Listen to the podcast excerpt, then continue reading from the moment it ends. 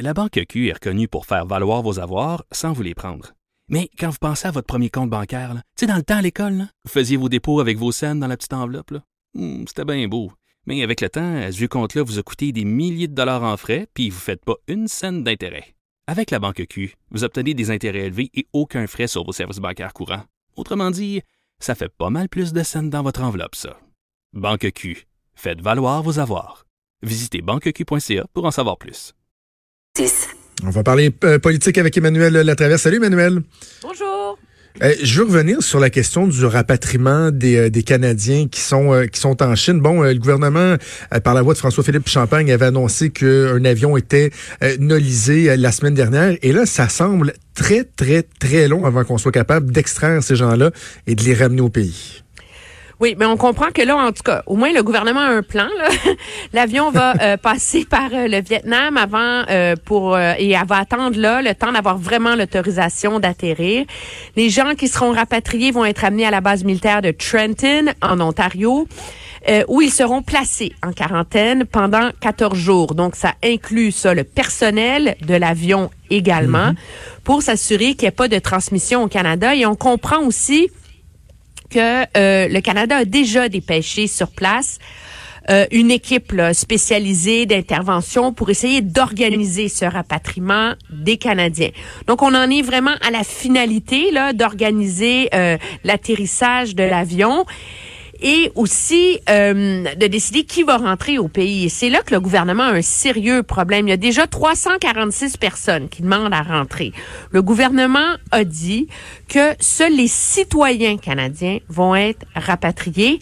Et non seulement seuls les citoyens canadiens, seuls ceux qui sont rentrés en Chine avec leur passeport canadien. Donc, tout ça pour essayer de garder, d'établir des règles claires et garder un contrôle sur la situation. Donc, les membres des familles de ces gens-là, les résidents permanents, ceux qui sont rentrés en Chine sur leur passeport chinois, etc., eux ne rentreront pas. Est-ce que ça va permettre de, de, rétrécir la liste de la liste de personnes à mettre sur un avion suffisamment pour éviter un cafouillage majeur. Je pense que c'est le gros point d'interrogation. Je suis pas experte en aviation, là, mais 346 personnes à l'heure où on se parle, on se promet que d'ici à ce que euh, l'avion atterrisse, il va en avoir 100 de plus là. Euh, c'est pas un supermax euh, de Boeing là, que le gouvernement est capable d'envoyer là-bas. Euh, il risque d'avoir des choix euh, difficiles euh, pour le gouvernement là, qui veut, je pense, éviter le un dérapage sur place là-bas. Mais, mais comment on explique, Emmanuel, les délais alors que d'autres pays semblent avoir été en mesure d'agir plus rapidement? Bon, tu parles de la logistique, mais on a également entendu parler euh, de toute la question des, des, relations avec le gouvernement chinois, les autorisations de voyager, de quitter le pays. Puis je me dis, est-ce que ça met pas encore là, encore une fois en lumière les, les, difficultés au niveau diplomatique entre le Canada et, la Chine? Est-ce qu'il y, a une certaine forme de, de laxisme? Pourquoi nous, c'est plus long que les autres? Mais je pense que c'est c'est difficile de ne pas croire que euh, les tensions diplomatiques en ce moment entre le Canada et la Chine ne jouent pas un peu pour quelque chose. Une grosse différence par ailleurs et, qu'il faut comprendre, c'est que euh, le Canada n'a pas de consulat à euh, Wuhan. Et donc n'a pas de personnel diplomatique sur place, n'a pas d'infrastructure sur place sur le terrain au cœur de la crise. Et dans la mesure où toute cette région est bouclée elle-même en genre de quarantaine imposée par les autorités chinoises, imaginez la complexité pour le gouvernement de juste pouvoir envoyer des gens là-bas et prendre la situation en main. Donc je pense que c'est ça qui a contribué aussi à ralentir les choses et ajouter à ça que le gouvernement canadien, dans ce genre de situation-là, a comme le réflexe de vouloir tellement faire les choses parfaitement qu'il tend souvent à prendre plus de temps euh, que c'est que c'est que les autres pays. Parce que c'est un manque de flexibilité euh, il faudra voir là Rentrée parlementaire à Québec, ça va se faire euh, demain. Donc tous les députés qui vont euh, qui vont être en chambre demain, il y a quand même plusieurs dossiers qui vont faire parler, notamment celui du projet de loi 40, le fameux projet de loi sur la, la, gouvernance scolaire, incluant l'abolition des commissions scolaires. Mais comme on le disait vendredi dernier, tellement plus un projet de loi qui est éminemment complexe, dont on a commencé l'étude avant Noël. Ça va se poursuivre. En fait, ça, ça s'est poursuivi déjà même euh, depuis quelques semaines. Et, et, là déjà, on brandit peut-être la, la menace d'un baillon du, du, côté du gouvernement. Ben oui, puisque là, le problème auquel le gouvernement est confronté, c'est que le but, c'est d'abolir les élections scolaires et il faut que le projet de loi, donc, soit adopté très rapidement pour éviter que le directeur général des élections se mette à les organiser, les élections scolaires. Pourquoi? Parce que le directeur général des élections agit selon la loi en vigueur et ce qui est en vigueur en ce moment, ben, c'est qu'il y en a et on peut pas présumer de ce qui va arriver à l'Assemblée nationale. Exact. Moi, je trouve ça un peu fort de café pour le gouvernement de brandir le baillon. C'est une chose de dire qu'il y a eu déjà 60 heures d'études, articles par article, etc. Mm-hmm. Faites la comparaison. Tu étais là à l'époque. En tout cas, moi, on me dit que dans le cas du fameux projet de loi 20 de M. Barrette qui a revu toutes les structures du système de santé, il y a eu 120 heures d'études détaillées. Donc, des fois, là, oui, il faut prendre le temps. Mm-hmm. euh, le fait que le gouvernement a lui-même jusqu'ici déposé 17 amendements sur les huit premiers articles, ça vient peut-être dire que euh, on est allé un peu vite en affaires. Et surtout, c'est la bonne vieille tactique du projet de loi fourre-tout, où on invoque un élément du projet de loi, l'urgence d'abolir les élections scolaires, pour justifier d'adopter l'ensemble du projet de loi qui finit par toucher une foule d'autres mesures. ça devient une espèce d'omnibus qu'on appelle en langage parlementaire. Pour tout, là. moi, je conçois que le gouvernement dise, écoutez, là, on a décidé, c'est là qu'on s'en va, les changements à faire là-dessus, on les a faits. Maintenant, on, on met le baillon, on, a, on, on, doit abolir les élections scolaires pour éviter de lancer un nouveau cycle électoral. Je veux bien, mais dans ce cas-là, pourquoi ne pas le scinder en deux, le exact. projet de loi? Exact. Parce qu'à un moment donné, et on s'entend là, ça va cet enjeu de baillon, pas baillon, là, ne changera aucunement les appuis populaires à la CAQ. Les gens ne se lèvent pas la nuit pour penser à ça. C'est complètement obtus et c'est ce pourquoi les gouvernements se permettent de le faire. Je le sais, j'ai vu le gouvernement un peu agir dans la vie. Le monde, ça les dérange pas. Mais ça veut pas dire que c'est important. Je pense que l'Assemblée nationale a cette qualité d'avoir, de prêter une importance et un respect à ces institutions et au travail qui est fait par les commissions parlementaires. Et ça, c'est un des fondements de la démocratie parlementaire. Et à un moment donné, c'est légitime, je crois, pour l'opposition de se battre contre l'érosion de ces principes-là, parce que la pente, elle est glissante, et à la longue, on se retrouve avec un Parlement davantage comme à Ottawa, où... Euh, les études en comité sont davantage pour la forme parce que coûte que coûte, le gouvernement impose toujours sa majorité, n'accepte jamais les points de vue de, de, l'opposition et, euh, et c'est la qualité des projets de loi euh, qui sont adoptés qui finit par être remis en question. Emmanuel, si tu, on dit que les, les, baillons laissent peu de séquelles, les lois spéciales, elles, ont tendance euh, à, le faire euh, davantage. Non, oui, un peu dans l'opinion publique, mais surtout lorsque ça concerne les travailleurs de l'État, c'est qu'après ça, ça peut devenir très difficile de, de repartir la machine, d'avoir des bonnes relations avec la machine. Et dans le cas des, euh, des négociations avec le secteur public, on a l'impression que c'est pas très bien parti. D'ailleurs, Christian Dubé, le président du Conseil du Trésor, s'est senti obligé de publier une lettre ouverte ce matin pour essayer de, de recadrer le débat. Là. C'est senti obligé. Moi, je pense que ça fait partie de la tactique hein, de ce gouvernement-là. Mhm. Euh, invoquer son mandat, invoquer son désir de changement, invoquer la volonté pour populaire pour bousculer les vieilles façons de faire. On l'a vu, par exemple, dans tout le bras de fer de l'automne dernier avec la Fédération des médecins spécialistes du Québec. On était supposé attendre une étude, là, pour négocier quelque chose et l'étude était à peine déposée, pas vraiment finalisée, que le gouvernement s'est mis à mettre de la pression et tordre le bras des médecins. C'est un peu la même chose que fait avec cette lettre M. Dubé face au syndicat.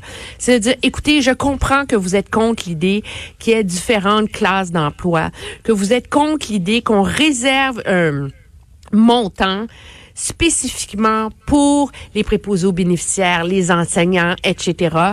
Que vous êtes contre l'idée que tout le monde n'ait pas la même augmentation de salaire, mais écoutez, c'est ça qu'on va faire. Alors, soit vous participez ou vous participez pas, mais nous, on va tenir bon là-dessus. Et là où je crois que la partie s'annonce litigieuse pour les syndicats, c'est que ça fait quand même des années qu'on parle au Québec de l'importance de valoriser, euh, de bien rémunérer nos préposés aux bénéficiaires, que c'est pas parce qu'ils ont pas des doctorats en astrophysique que le travail qu'ils font n'est pas essentiel à la dignité des gens qui nous tiennent à cœur, les ben personnes âgées. Ça fait des années qu'on dit que les profs sont mal payés au Québec, puis que tu peux pas attirer des bons profs à la longue là, c'est pas juste une vocation, faut gagner sa vie si on les rémunère pas mieux. Alors, il y a un appui de la population face à ça là, à l'idée que le gouvernement gouvernement décide de payer davantage, de d'offrir un rattrapage à ces classes d'emploi-là. Et je pense que je comprends que ce soit hyper difficile pour les syndicats de réconcilier ça, aller voir euh, une branche d'emploi et dire, ben excusez, l'argent va aller aux profs cette année. euh, c'est pas dans les habitudes, mais c'est aux syndicats de régler ce problème-là à l'interne c'est pas au gouvernement de renoncer à un objectif qui a l'appui, je pense, massif de la population. Là. D'autant plus que les syndicats, en ne faisant pas front commun, je pense, pour une, première fois, en tout cas pour la première fois depuis très, très, très longtemps, ont ouvert la porte à ce qu'il y ait des, offres différenciées euh, de la part du gouvernement. Et là, Christian Dubé, ce que je trouve habile dans sa lettre, nous apprend que pour les deux forums qui ont été mis en place pour la santé, le secteur de la santé et euh, le, travail de préposés aux bénéficiaires, puis domaine d'éducation pour les enseignants, que nombreux sont les syndicats qui refusent carrément de participer à ce forum-là. Donc là, un moment donné, euh, mais je comprends ça prend deux personnes pour danser, là. Oui, ça prend deux personnes pour danser, mais je pense et je comprends les syndicats de, de se braquer face à ça. Là. Il, faut le dire, là, le gouvernement vient vient tout bousculer, vient, vient changer les façons de faire, vient enfreindre les espèces de, de traditions de négociation. Puis, les traditions de négociation, c'est que tout se décide à la table de négociation pour mettre tout sur la table à cet endroit-là. Le gouvernement décide que je présume, pour avoir mettre en place des réformes et investir l'argent qui a été mis de côté pour la santé et l'éducation, les investir au bon endroit, a décidé d'avoir des discussions là-dessus dans le cadre de forums. Donc, d'avoir une partie de la négo à l'extérieur de la table centrale. C'est normal que les syndicats s'opposent à ça, mais à un moment donné, c'est pas ça qui va leur permettre de régler le problème. Et, le, et c'est très habile du gouvernement d'avoir fait ça parce que ça donne les moyens au gouvernement d'aller négocier sur la place publique. Et c'est ça qu'il fait, M. Dubé, en ce moment. C'est de dire, écoutez, les syndicats ne sont pas raisonnables. On offre une main tendue pour leur offrir une partie de la réponse aux solutions qu'il faut trouver à ces problèmes-là. Et ils refusent de participer. Pourquoi? Par corporatisme, par entêtement et par défense de leur vieille façon de faire et de leurs vieux acquis. Donc, euh, une partie euh, habile, je pense, auprès de l'opinion publique de la part du gouvernement. Ce qui veut pas dire par ailleurs que euh, que c'est pas un bras de fer qui s'annonce immensément difficile de part et d'autre et que la partie est déjà gagnée pour la CAC, loin de là. Parmi les autres défis, parce que bon, il y aura le, programme de l'expérience québécoise, la nouvelle mouture qui sera éventuellement euh, présentée par Simon Jeannet Barrette, mais il y a tout le dossier de la langue. On a un peu moins parlé avec euh, euh, tous les soubresauts qu'on a vécu en immigré. Ben c'est ça, là, on attend des réponses à ce niveau-là. rappelle-toi quand M. Jeannet Barrette a été nommé. Oui, oui, il va, il va déposer ça dès l'hiver, etc. Ah, Simon va s'en occuper, là. Simon, super, Simon va s'en occuper. c'est un chantier difficile et là, on on met pas la, la pédale douce loin de là, mais on est moins pressé. Je pense que le gouvernement saisit là euh, l'ampleur du défi auquel il est confronté. C'était une chose de dire on va tout revoir l'aspect de la francisation des immigrants relativement consensuel, de dire faut doter l'État d'une politique cohérente du français en termes de langue de service et de langue d'interaction avec la population. Mais c'est un gouvernement qui dit qu'il veut protéger le français là, au Québec, là. freiner son déclin. Le débat, il est pas mal plus large que ça, on s'entend, là. Ouais. Et jusqu'où va aller le gouvernement? Qu'est-ce qu'il doit faire? C'est pas une boîte, tu sais, la, la charte de la langue française, c'est pas une boîte de Pandore que tu ouvres à volonté, là. C'est comme la laïcité. Là. Une fois que tu l'ouvres, là, c'est pour la régler puis la refermer. Euh, on voit que le gouvernement est confronté un peu à l'ampleur de la tâche. Et ce qui est très habile de la part du Parti québécois, c'est cette offensive là, que ça prenne à mener le PQ.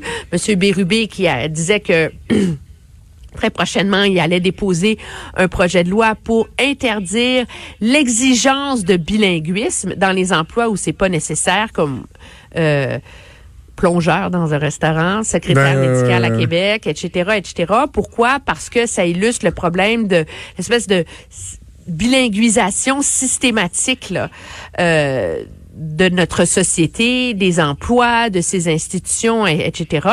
Et là, comment va réagir le gouvernement de la CAQ à ça? Moi, j'ai hâte de voir parce que Rappelle-toi, quand il y avait le gouvernement Marois, le fameux projet de loi 14 qui avait jamais été adopté. Pourquoi? Parce que la CAQ était contre les mesures qu'on imposait, là aux entreprises dans- de moins de 50 Ouais. employés. Mais dans ce projet de loi 14, il y avait des mesures contre la bilinguisation de l'emploi. En tout cas, moi, j'ai fait des recherches. De ce que j'en ai compris, la coalition Avenir Québec était d'accord avec ces mesures-là. Donc, est-ce que vraiment la CAQ va aller au bout de son argumentaire? Sur le fait de la fierté québécoise, de la défense de la culture et va vraiment lancer un gros chantier sur la langue pour mettre en place des réformes nécessaires ou est-ce qu'on va s'en tenir parce que c'est tellement litigieux, on va s'en tenir à des mesures plus institutionnelles, entre guillemets. Je pense que c'est une des grosses questions qui vont se poser cet hiver. Et on aura l'occasion de suivre ça ensemble, euh, ma chère Emmanuelle. On se reparle un peu plus tard cette semaine. Ça me fait plaisir. Au revoir. Merci.